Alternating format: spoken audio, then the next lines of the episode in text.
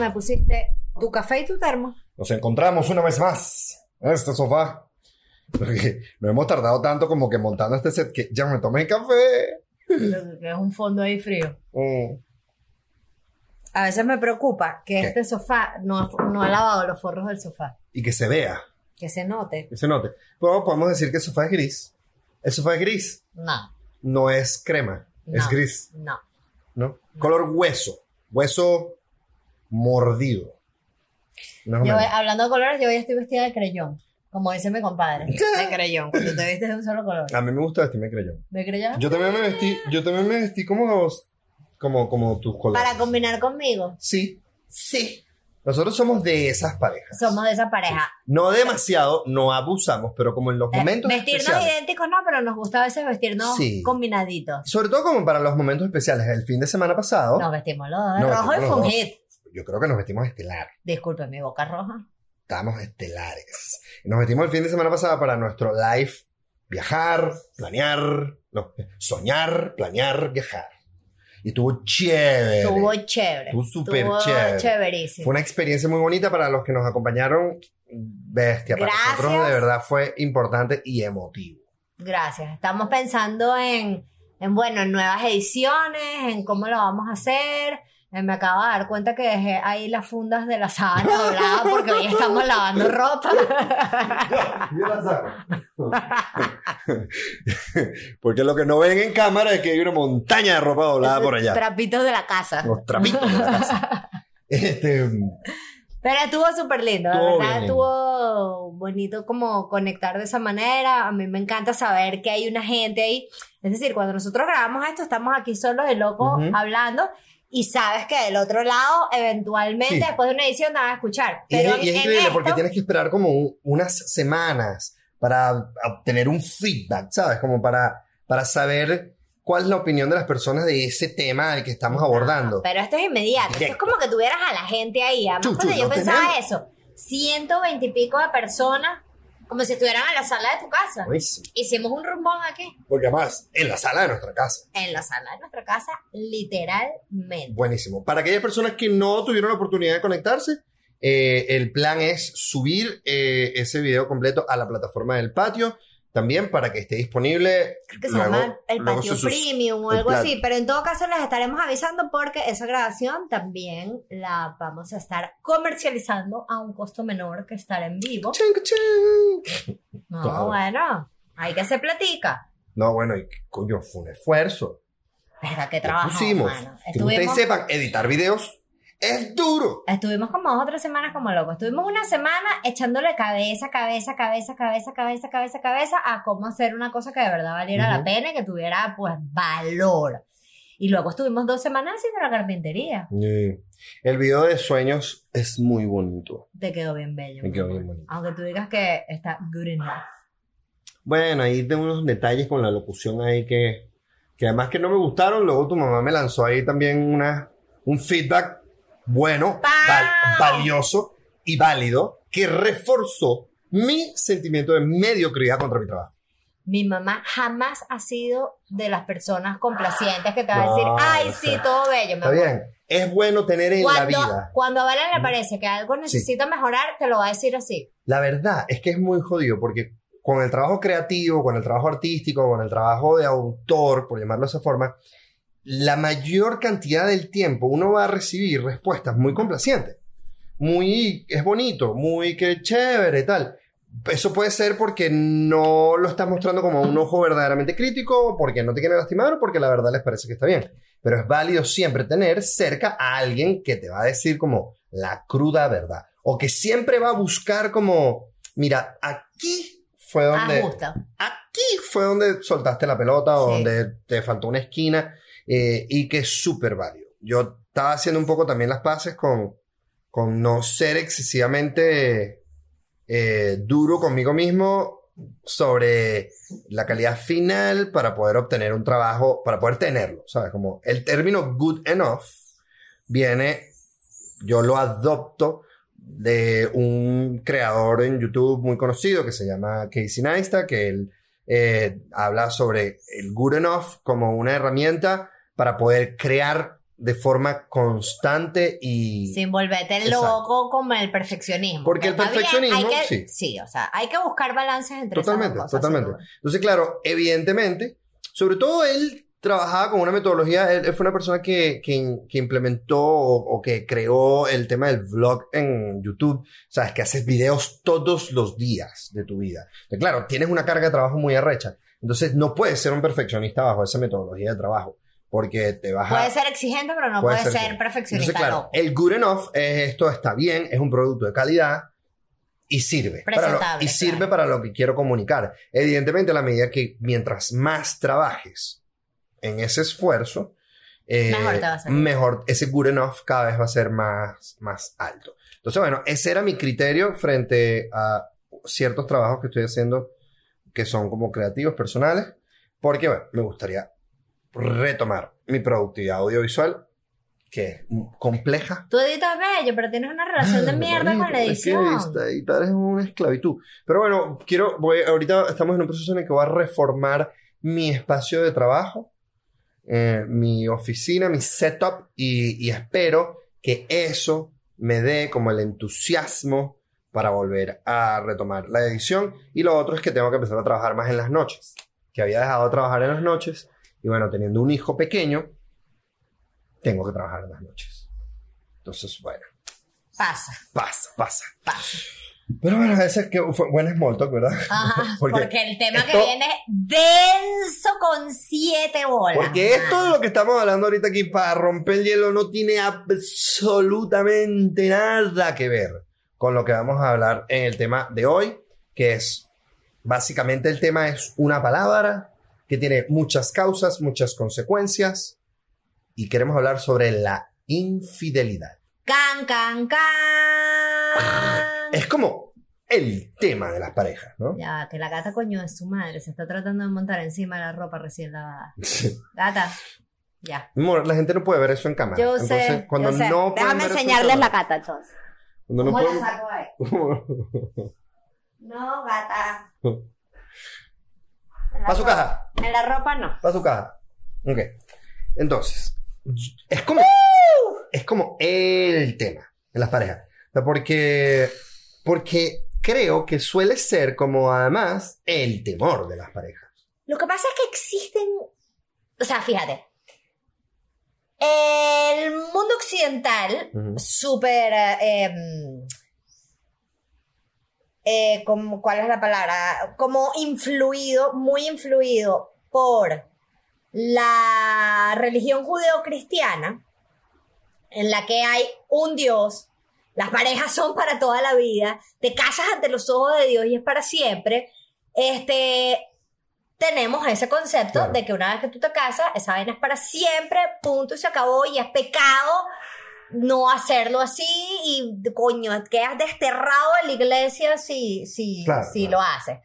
Eso, eso hubo un momento, o sea, se habla también de que eso, eso, eso, cuando se hacen los 10 mandamientos, son mandamientos para un funcionamiento social sensato.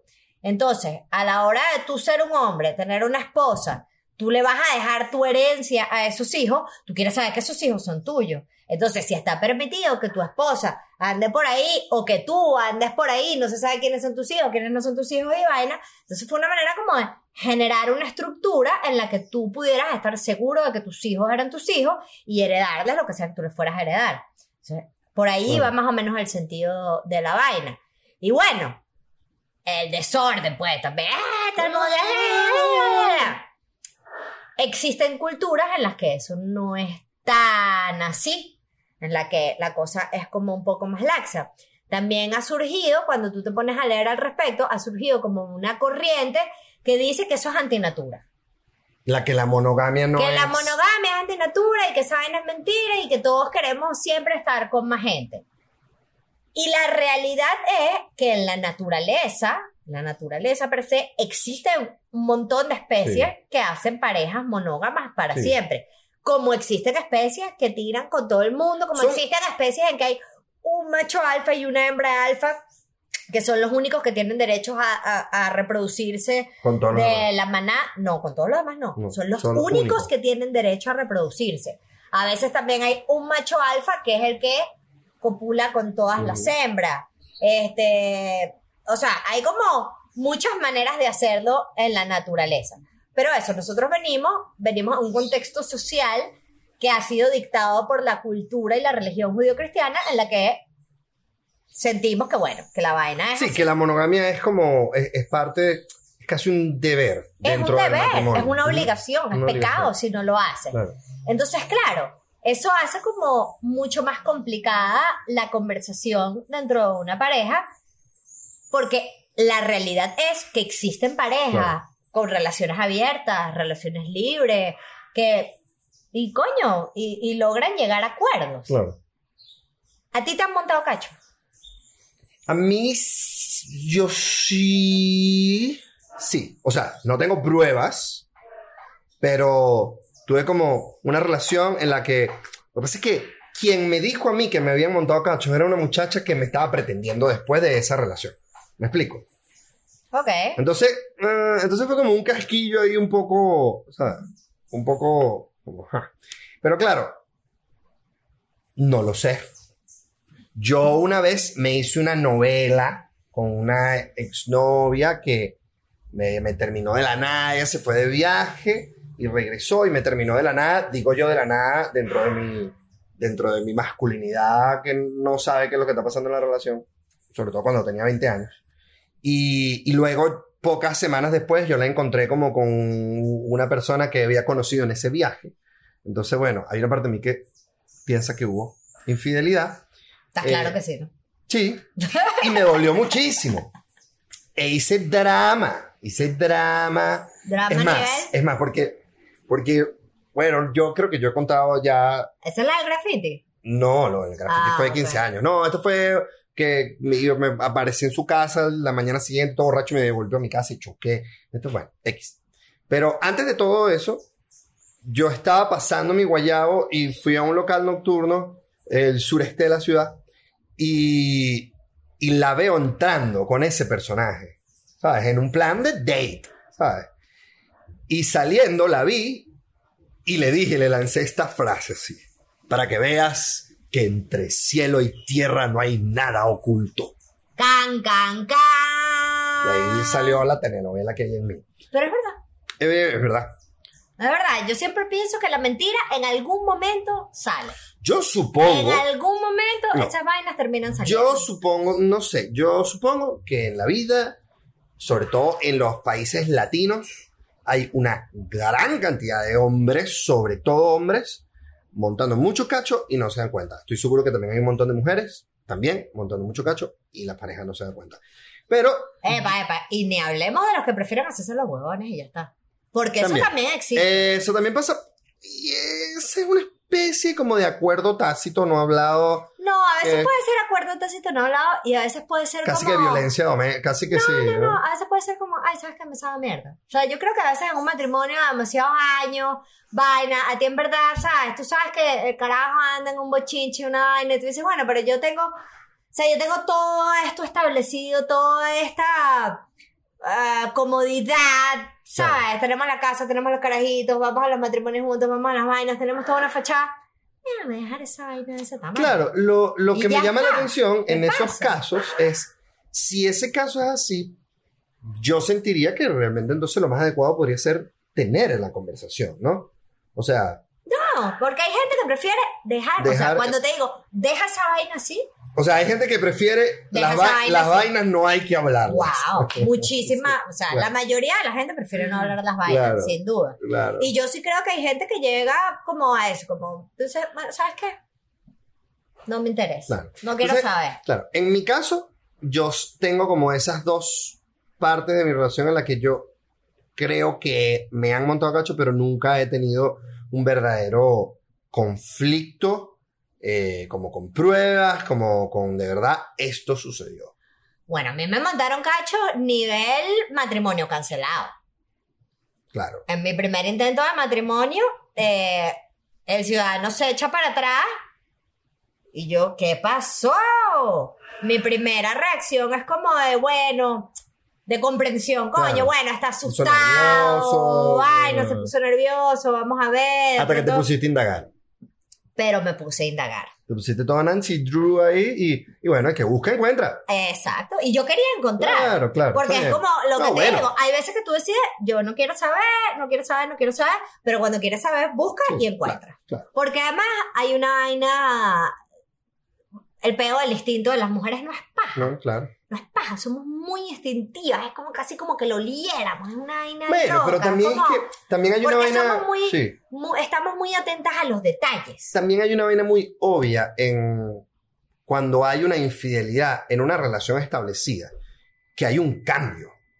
O sea, que, que hay, un, hay un cambio de conducta. O sea, porque no hay una forma, o sea, a menos que estas infidelidades vengan en estas estructuras de relaciones donde hay mucho tiempo de dist- distante, donde hay... Parejas distantes. Hay parejas que se pasan tantos años juntas y ni se hablan. ¿no? Claro, Y hasta parejas que deciden dormir en cuartos separados. claro. Que ojo, a veces es sano y, y son relaciones perfectamente normales y deciden que duerman en cuartos separados y no hay evidentemente cada relación es única. Cada relación son es un universo únicas y lo importante es que ambos estén de acuerdo Sí. con las vainas. Exactamente. En todo caso, yo Tú no estabas de acuerdo con eso. me puse a juzgar, a ver, porque claro, ¿cuál fue el cambio de conducta? Estábamos organizando un matrimonio y de pronto tú dices que no. Sí, claro. O sea, tú me pediste matrimonio, estábamos organizando un matrimonio, de pronto me dices que no, que estás cagado, o sea, te desapareces un fin de semana, cuando apareces dices que no, que no te quieres casar, Claro. y yo digo, mm, mm. y yo me acuerdo, yo fui a buscar a ese señor cuando yo descubrí la vaina, porque me salió con que yo me voy a ir a la vela a pensar, Ujú. y yo me fui para la vela, como una loca, A buscarlo. y No. lo encontré.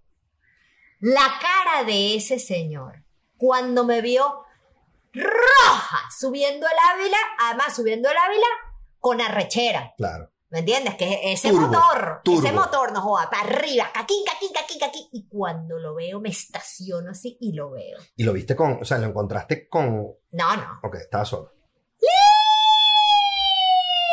Yo, yo creo que él vio la cara de, estoy caído, Estoy me jodí. Ah, claro, porque tú estabas ya, ya tú tenías la información. Claro. Él me vio así y dijo, ay. Y le dije, y de hecho, le vi la cara de caga así y le dije, Está claro. ya sé qué coño es lo que está pasando. Mm. Y bueno, y después de eso, matrimonio cancelado, peo, vaina, tacha, zafa, Claro. Ahora, una pregunta mucho más complicada. ¿Tú has montado cacho? Yo he montado cacho. ¿Has sido el cacho? Yo he sido cacho, claro. Yo he sido cacho. En ambas situaciones he estado. Eh, y, y claro, y la verdad. ¿Qué sientes que te llevó a montar cacho y... Bueno, también. Y, claro, no quiero que suene como una excusa tonta, pero, pero la verdad es, es. La edad creo que también influye muchísimo, por supuesto, dentro de las relaciones. Y creo que sobre todo ha sido en momentos de mi vida en las que las relaciones, a pesar de, de tener un claro compromiso con la persona con la que estoy y respeto y cariño, también era un huevón, ¿sabes? Como un carajito.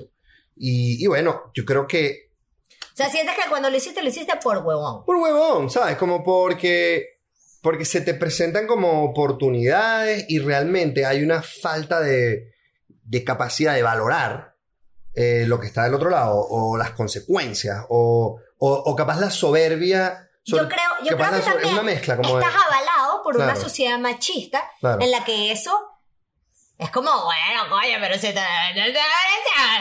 Porque además es Especialmente burda de si eres un loco. carajito. Y es burda de loco porque en el contexto de los amigos, ¿sabes? Hay como un peo de... ¿Qué? ¿Le vas a arrugar? ¿Sabes? Como que, ah, ¿sabes? Ese culo, ¿sabes? Como... Y hay entonces como un peo de ahí de, de, de boyhood, ahí como de tranquilo, yo te cubro y tal. Y, y coño, ¿sabes?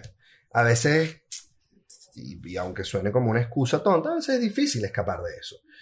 No, tampoco voy a decir como que, ay, sí, yo fui víctima de- de- del impulso, no, porque bueno, son vainas que yo hice y, y- y- yo me he tomado como la cabeza de, de decir, ok, yo asumo esto porque esto lo hice con plenos conocimientos, ¿no?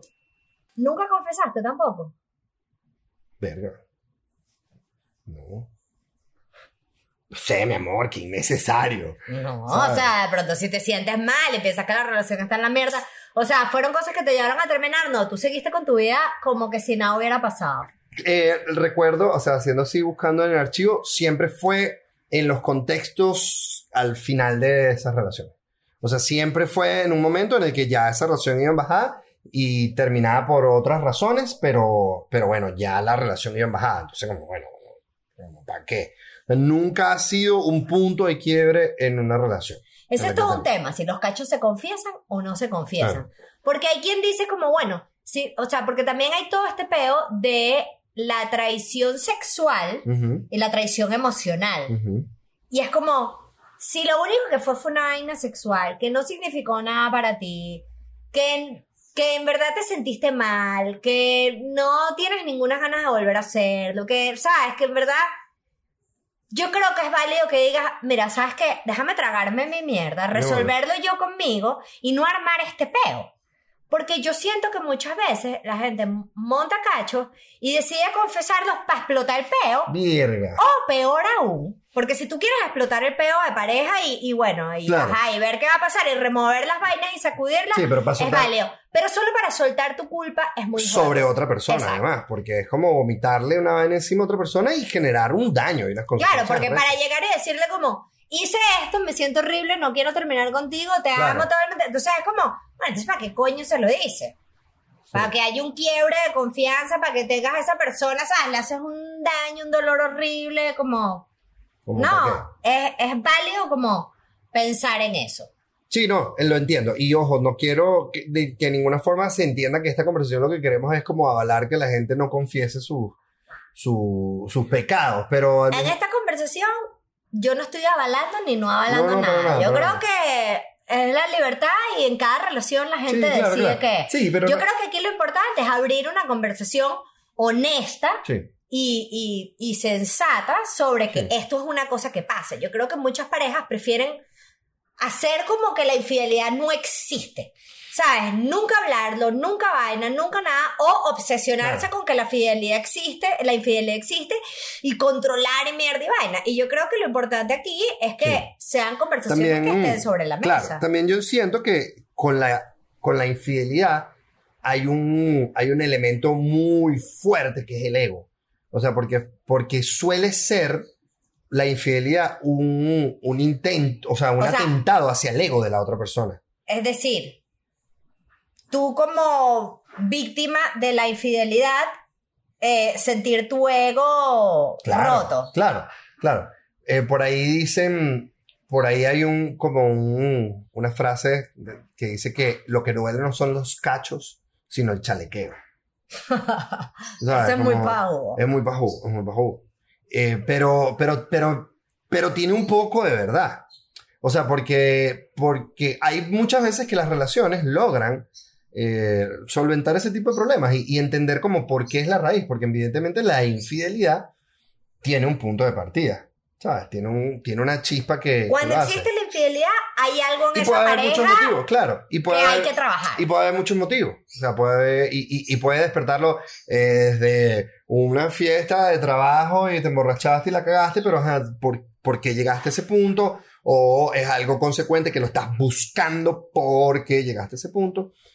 Y, y muchas parejas logran superar eso entendiendo como, bueno, porque llegamos hasta ahí, a nosotros nos vale y nos importa esto, vamos a resolver esto desde un principio. Pero hay muchas parejas que se quedan en el ego y es como, no voy a perdonar jamás que tú estuvieras con otra persona. Sin importar por qué, sin importar, ¿sabes? Como, Que también es válido. no, no, bueno, yo no. Si ¿sabes? tú sientes que tú no estás en capacidad de perdonar a esa persona, Claro. no tiene ningún punto someterlo tampoco al sufrimiento de mantenerse en una relación en la que tú no vas a confiar en él, en la que cada vez que puedas le vas a sacar que te montó cacho, en la que vas a andar herido por ahí viendo vaina, en la que quizás inclusive busques entonces eh, vengarte y montarle cachos tú también. Yo creo que, que con el pedo de los cachos lo que hay es que ser muy honesto. Honesto. Muy honesto, Honesto. contigo. Estoy en capacidad. Yo, por ejemplo, yo pasé por eso. A mí me montaron esos cachos. Pero, bueno, tal. Yo decía, bueno, yo estoy en capacidad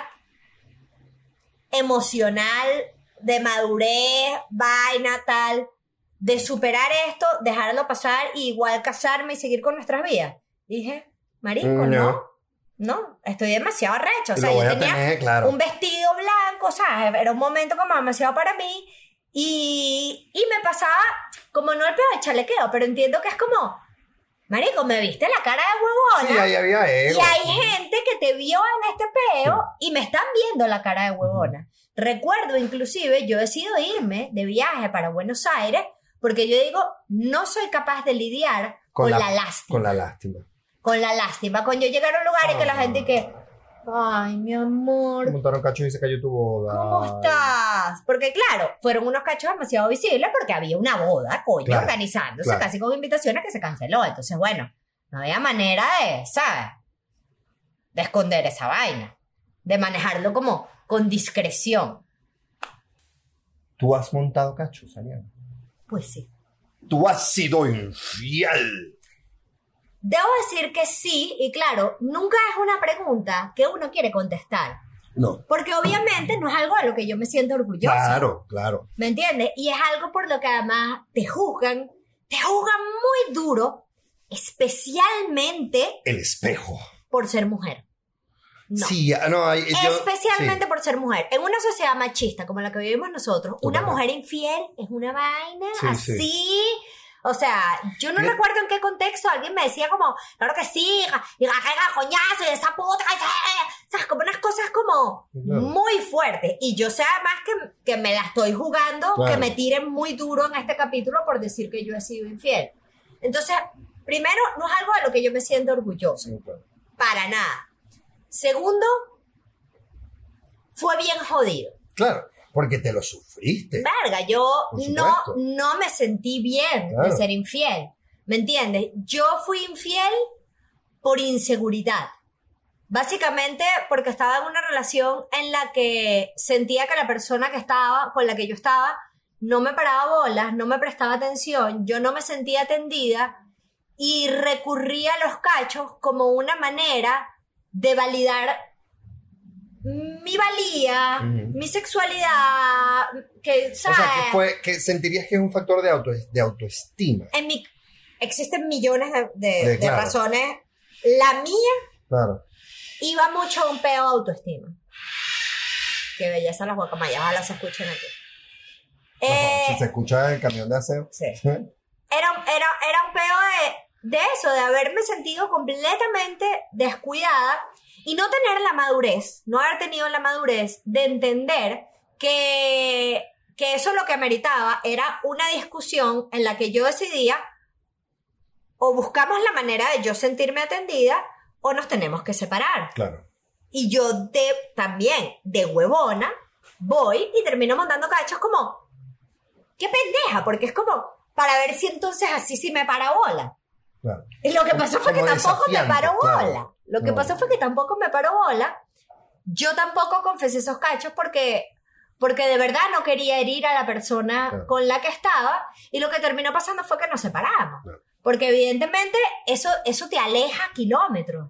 ¿Me entiendes? Porque tú estás pasando por un proceso de culpa. Yo además... Claro, que además sientes que no puedes contar, porque en el chaco, oye, las parejas tienen ese vínculo tan grande que es el espacio de confort en el que yo puedo soltar las emociones que tengo y, y- y de, y de una forma voy a recibir feedback, apoyo, cri- crítica, lo que sea, pero voy a recibir esto y sentir que no puedes con- contar eso y además debe ser horrible. no había verdaderamente una buena comunicación. O sea, era una, una relación en la que eso, yo no me sentía atendida, la comunicación se había ido bastante al carajo, la persona con la que yo estaba le costaba muchísimo comunicarse, yo estaba transitando como por un momento rebelde sin causa, pajizo, en el que tampoco entonces tendí puentes, sino que dije, ¿sabes qué?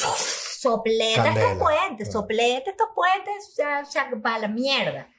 Y, y coño, y fue, fue bien doloroso. Ahora, Han sido, disculpa, han sido esas reflexiones que te han permitido madurar tu aproximación a las relaciones. absolutamente, absolutamente. Ese fue un tránsito muy coño madre. Que me- además, ¿sabes qué fue coño madre? Cuando a ti te montan cachos, Ujú. y tú sufres de tu ego que te hayas montado cachos, tú juzgas a esa persona implacable, Claro. carajo incapaz de ser fiel y esa puta y esa... Y de pronto te ves a ti mismo en el papel de Claro. yo soy la puta, soy la infiel, soy la coño madre, soy la que le puedo estar generando un dolor a una persona a la que yo le prometí Claro. fidelidad y a la que quiero, a la que todavía siento cariño por esa persona. Coño, y te sientes como la mierda. Claro. De una forma te recuerda, te recuerda lo, lo vulnerable que somos los humanos a, ¿sabes? O- A lo- equivocarnos. equivocarnos, exacto. Lo, No somos, no No, somos claro. infalibles, los seres Claro. humanos somos falibles. Eh, y te recuerda también que cuando una persona hace algo y te molesta demasiado, hay que ver mucho para adentro de por qué me jode tanto. Es porque yo estoy en capacidad de hacer lo mismo. Es porque yo podría hacer lo mismo. Es porque yo sé que yo podría hacer lo mismo. ¿Me entiendes? Porque yo a veces pienso que esta persona que estaba conmigo también se vio atrapada en una situación en la que no hallaba cómo salir de nuestra relación. O sea, hasta me había pedido matrimonio y de pronto se vio atrapado y bueno, y esa fue su manera de salir. Ahora bien, esas personas se casaron y tuvieron hijas y fueron felices y eso me enseñó a mí también que una cagada, o sea, una, una decisión de mierda te puede llevar a una buena decisión. bueno, Irónicamente. O sea, irónicamente. Cuando yo monté cacho, me sentí malísimo, sentí que fue una pésima decisión, lo sufrí mucho, pero la consecuencia de esa cagada claro. me hizo cambiar de manera a que mi vida se tornara mejor y yo tomara decisiones que me llevaran a una plenitud y a una felicidad que era Claro. a donde yo quería ir al Pero final. entonces, claro, pero eso tiene que ver un poco más, más allá con el hecho de la infidelidad.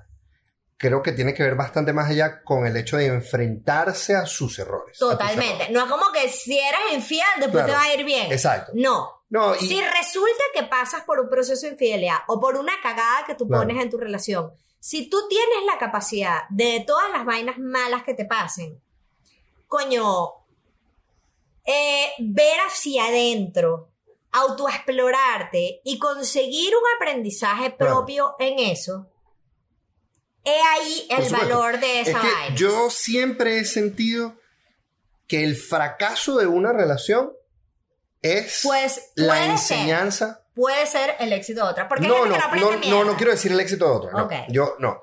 Es la enseñanza personal, de crecimiento personal. O sea, es una oportunidad. Si tú, exacto. Es una oportunidad. Si tú decides. El fracaso de una relación es una oportunidad para uno crecer en función de un ser humano que quiere relacionarse de esa forma con otras personas. Toda crisis es una Claro, oportunidad. toda crisis, toda crisis, pero en el contexto de las relaciones, porque, porque el fracaso de una relación conlleva mucha tristeza y conlleva a ciclos de luto y ciclos de dolor y, y ciclos de arrechera, ¿sabes? Y ciclos del auto, del látigo, ¿no? Y yo creo que dentro de todos esos ciclos es importante conseguir y decir, bueno, ¿dónde estuvo el gran problema? ¿Dónde puedo yo mejorar esto en mi vida en función de que mis próximas relaciones Claro, o, ¿Qué mi- o próxima relación sea no tener este tipo de detalles. Y yo creo que una de las cosas fundamentales, tanto en el contexto de la infidelidad como en el contexto de cualquier problema de relación, es la comunicación.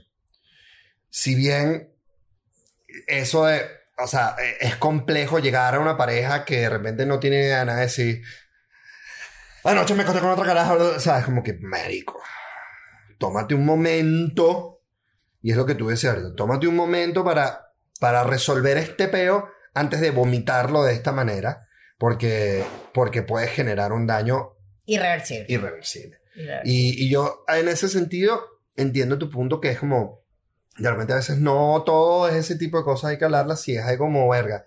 Yo puedo resolver esto yo y sinceramente entender esto yo y ver dónde estuvo mi problema y si de repente, si tu pareja lo ha notado y eso está generando un- una fricción, yo siento que hay que atacarle y decirle, mira, coño, esto está pasando y es por esto, por esto, por esto y yo quiero esto. Pero yo sí siento que siempre tienes que intentar resolver primero tu mierda Claro, Antes- antes, de vomitarla. antes de vomitársela Antes de vomitarla, a una persona a la que tú quieres. Claro, hay que entenderlo, porque es que si no, generas un espacio de confusión. Y ojo, O a menos que lo que tú quieras sea eso. Vamos a quemar Quemar puentes. puentes, Vamos a quemar puentes. No. Vete, Montecacho.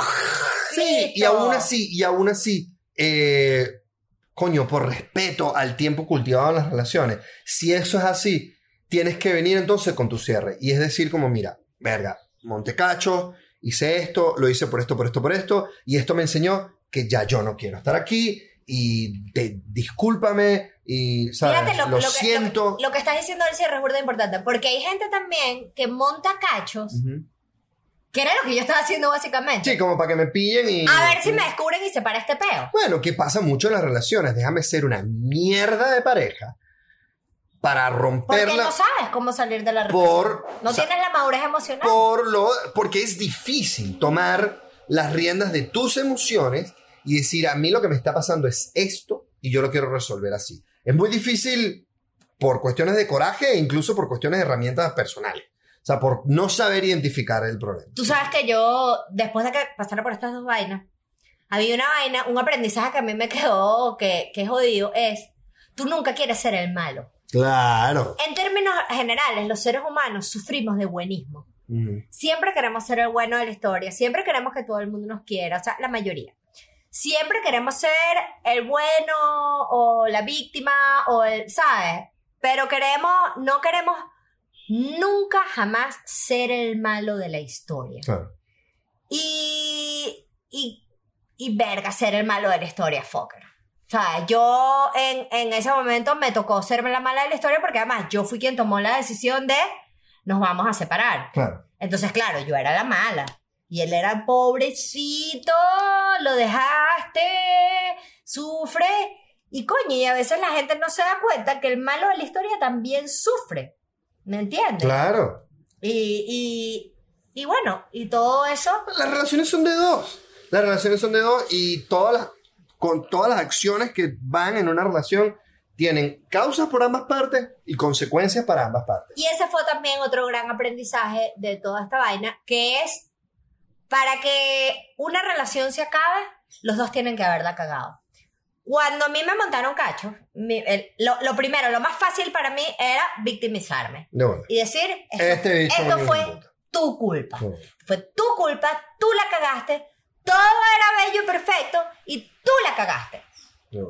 Y el verdadero trabajo está en ve para adentro tu saquito emocional así No. y decir, ¿Qué dio pie a que? éramos a esta dos. cagada de bola. Éramos dos. Entonces, o yo ¿Cuál no... fue mi participación en esta cagada? Exacto. O yo no entendí la relación como era, o yo me hice la huevona y Claro. no me quise dar cuenta, o yo decidí relacionarme Sí. con una persona que yo sabía que me iba a herir, Sí. pero, Que fui- ojo. pero decidí igual meterme en Es esa relación. es una decisión compleja también porque eso te puede llevar como a un... O sea, tampoco puede ser como, esto fue mi culpa. No, Él me montó cacho y No, es mi culpa porque es- además la sociedad esto fue Porque culpa la de los sociedad dos. machista suele ser así, como, ah, él Ah, se bueno, fue de no fiesta, se la das. él se fue de fiesta porque tú tenías el hogar desatendido. Y, y, y huevo, ¿sabes? Tampoco es así nada. Yo creo que ahí siempre hay que hacerse un autoexamen y tú tienes que saber Comprender que la mierda es de los dos. Total. La relación es de ambas personas y ambos tienen culpa. Y es vital poder uno entender eso y entrar en una discusión entendiendo esa parte y decir, mira, yo comprendo mi rol aquí.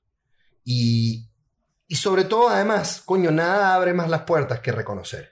Y decir, Total. yo comprendo mi rol aquí, yo te pido disculpas por haber hecho esto. Me siento muy mal por esto y ahora me siento muy mal por esto que tú hiciste y esto que me hiciste sentir. Y yo siento que eso dentro de las discusiones, coño, te abre una puerta a vamos a hablar de esto y discúlpame por hacerte sentir así.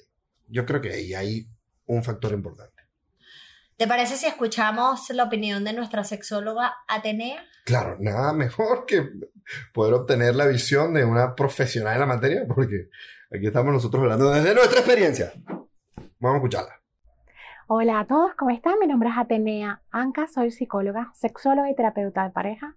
Soy la directora de la Clínica de la Pareja y si no me siguen, pues ya saben, arroba clinipareja. Allí me van a poder encontrar. Constantemente estoy subiendo contenido relacionado a las relaciones de pareja. Y bueno, hoy vamos a hablar sobre uno de los temas más difíciles a tratar, sin duda, cualquier terapeuta de pareja puede decirlo, la infidelidad. La infidelidad es complicadísima porque tiene muchísimas causas, la mayor parte de ellas no las conocemos, no las entendemos hasta que hacemos un proceso terapéutico. Y además tienen muchas consecuencias y esas consecuencias son dolorosas. Dolorosas para ambos, porque a veces pensamos que quien fue infiel no la pasa mal, que quien, recibe de alguna manera la infidelidad es quien sufre. Y lo cierto es que la herida la tienen los dos. Son heridas diferentes que se deben de manejar de manera diferente, pero ambos la están pasando mal. Estamos claros que más o menos el 20% de las personas que cometen la infidelidad no se arrepienten, son personas que piensan que eso es lo correcto. Pero el 80% que sí se arrepiente no tienen idea de cómo hacer para superarlo. Y quiero que entiendan que superar una infidelidad no es para todo el mundo, no todo el mundo lo logra hacer. En algunos casos hay personas que son profundamente rencorosas que esto no lo olvidan nunca, ni que hagan tres años de terapia.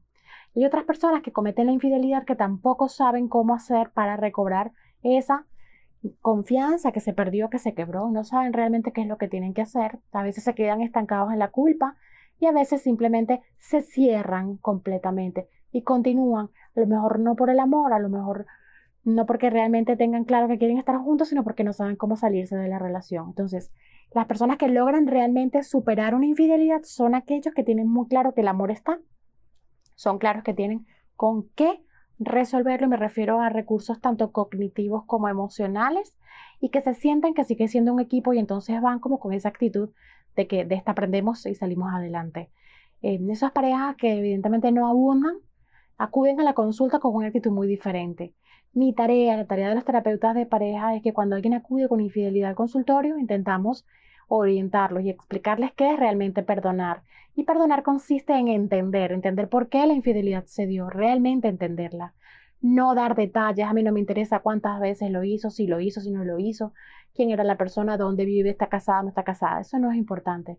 Lo importante es qué lo motivó, porque si el caldo de cultivo no se resuelve, pues bueno, se repite la infidelidad. Y entonces allí, ¿cómo puedo yo confiar en ti si ni siquiera sabemos qué te afectó la primera vez? ¿Cómo sé que no te puede afectar una segunda o una tercera vez? La confianza una vez que se quiebra, se quiebra, no vuelve. Esa confianza ingenua. Pero se puede desarrollar una confianza que es diferente, que es aprendida y que nos puede enseñar a entender cómo funciona la otra persona y entonces puedo de alguna manera predecir tus resultados, ¿no? ¿Qué es lo que vas a hacer y cómo vas a actuar la próxima vez que una tentación toque tu puerta? Un beso, cuídense mucho y gracias por su atención. Bestia, tenías estupenda. La amo, la amo, Mira. su expresividad.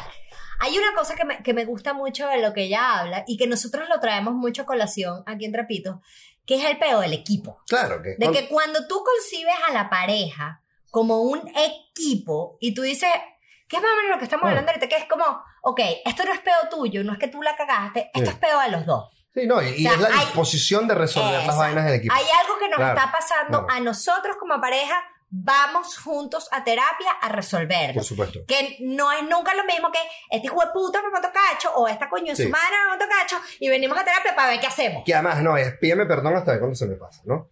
Y, eh, y bien habla, horrible, y que habla de esa parte que es lo entender lo que significa el proceso de perdonar, que es básicamente saber la raíz, saber qué pasó, por qué pasó esto y cómo podemos abordar eso de una manera sana. ¿Qué es lo que yo decía? O sea, yo decía, yo soy incapaz de perdonar a este cacho. Ujú.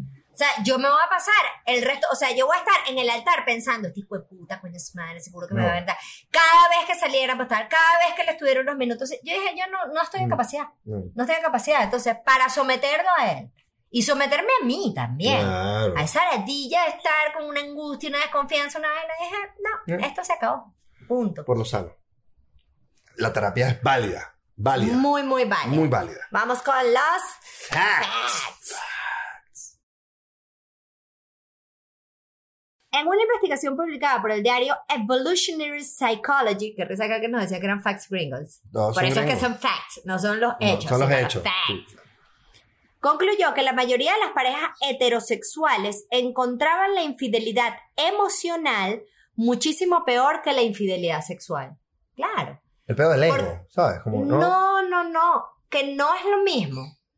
Que ay, qué coño, que una cana al aire, que me la cogí, pero es una No. que ni me importa, que vaina, que tal. Que, bueno, nos, nos enrollamos, ¿sabes? No sé si estoy enamorado. Eso es mucho más complicado. Ok, ok, ya, ya, ya. Como el pedo del amor con otra persona. ¿Sabes cuál es complicada? La infidelidad alimenticia. Ah, te fuiste a comer sushi sin mí. Eso era un chiste, no me dio risa. La proporción de infidelidad entre géneros se ha balanceado en los últimos años. En 1999, un 30% de los hombres admitió haber sido infiel a su pareja en comparación con un 5% de las mujeres. Y en 2018, 23% y 19% admitieron una infidelidad. O sea que los números de las mujeres van subiendo.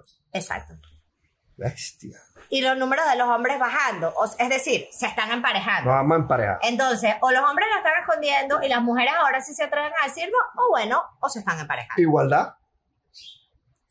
De acuerdo a un estudio de la American Sociology Review, las personas que fueron infieles en su primera relación son tres veces más propensas a ser infieles en su siguiente relación en comparación que jamás fueron infieles. Supongo. Mm.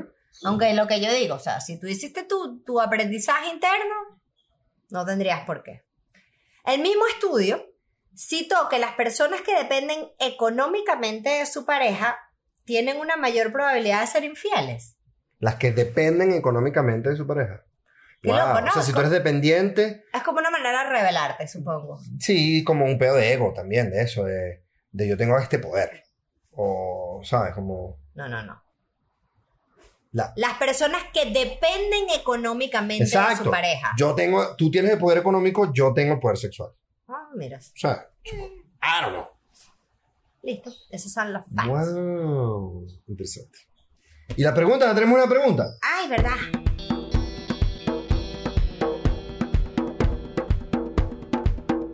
Hola, ¿qué tal? Buenos días. Em, quisiera preguntarles acerca de la infidelidad. ¿Han sufrido de infidelidad con sus parejas en el pasado y cómo piensan que sea el tema de la infidelidad con ustedes? Es decir, ¿piensas que, por ejemplo, Gabo es infiel cuando ve una serie sin ti o piensan en otras personas que no sean ustedes de manera romántica? Me gusta mucho su podcast y lo escucho mientras trabajo. Saludos desde Lima. Yo soy jodidísima con la lealtad. A mí me emputa muchísimo que, ¿sabes? Haya como una situación de esta persona y yo y Gabo se ponga del lado de otra persona. Claro. Es como, ¿qué pasa? Y Gabo tiene la costumbre de ser, o sea, eh, cuando se abre una discusión, Gabo tiene mucho la costumbre de ser, que a veces es sano, a veces no lo aprecio para nada, Mierda. de ser abogado del diablo. Que es como, déjame ponerme en los zapatos de la otra persona para darte a ti otra perspectiva. Y a mí me emputa. Que además, me A mí es parece. como, ¿estás de mi lado o no estás de mi lado? No jodas, te dije ya. No, ¿saben la cantidad de veces que hemos discutido por eso? O sea, que, o que las discusiones han escalado por eso. Porque es como la infidelidad en el punto de vista. Bestia. Con lo de las series no pasa tanto porque. Más, Gabo ve demasiadas no, más series que yo. series y, y- bueno, también creo que ahorita que uno tiene que si Netflix, es como fuck it, la puedo ver yo después. Sí, o sea, no es como que la pasaron en la televisión y no la perdí. Sí, y tú sí, sí. la viste, eres un ¿sabes? Es como, ah, bueno. Igual no la sé. ves. Exacto. Yo vi Glow y no la viste.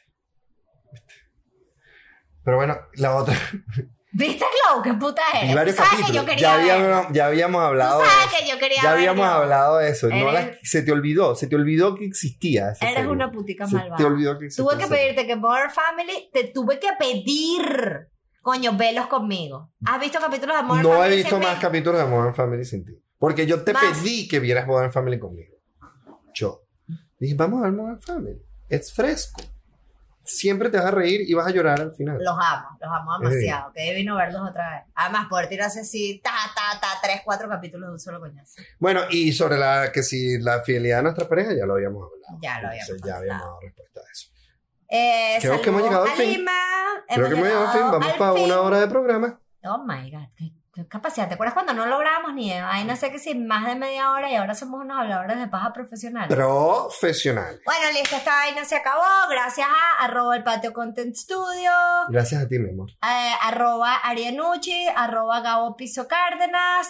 Gracias a ustedes. Síganos, síganos, síganos, síganos, no sean mierda. Les permito que sean infieles y vean amor. otros podcasts de pareja. Mi amor, aquí en YouTube no te siguen.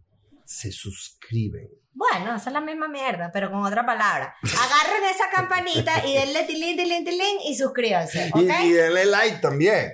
Bueno, y comenten, huevo, nada. Que a veces nos asomamos. Ay, por cierto, estamos full pendientes últimamente de estar en los en vivo para defendernos. Probablemente que lo estamos diciendo ahorita, el que viene no nos vamos a, no nos vamos a poder, porque la es así. Pero lo intentamos casi Lo siempre. intentamos casi siempre. Eso es lo que importa, la intención.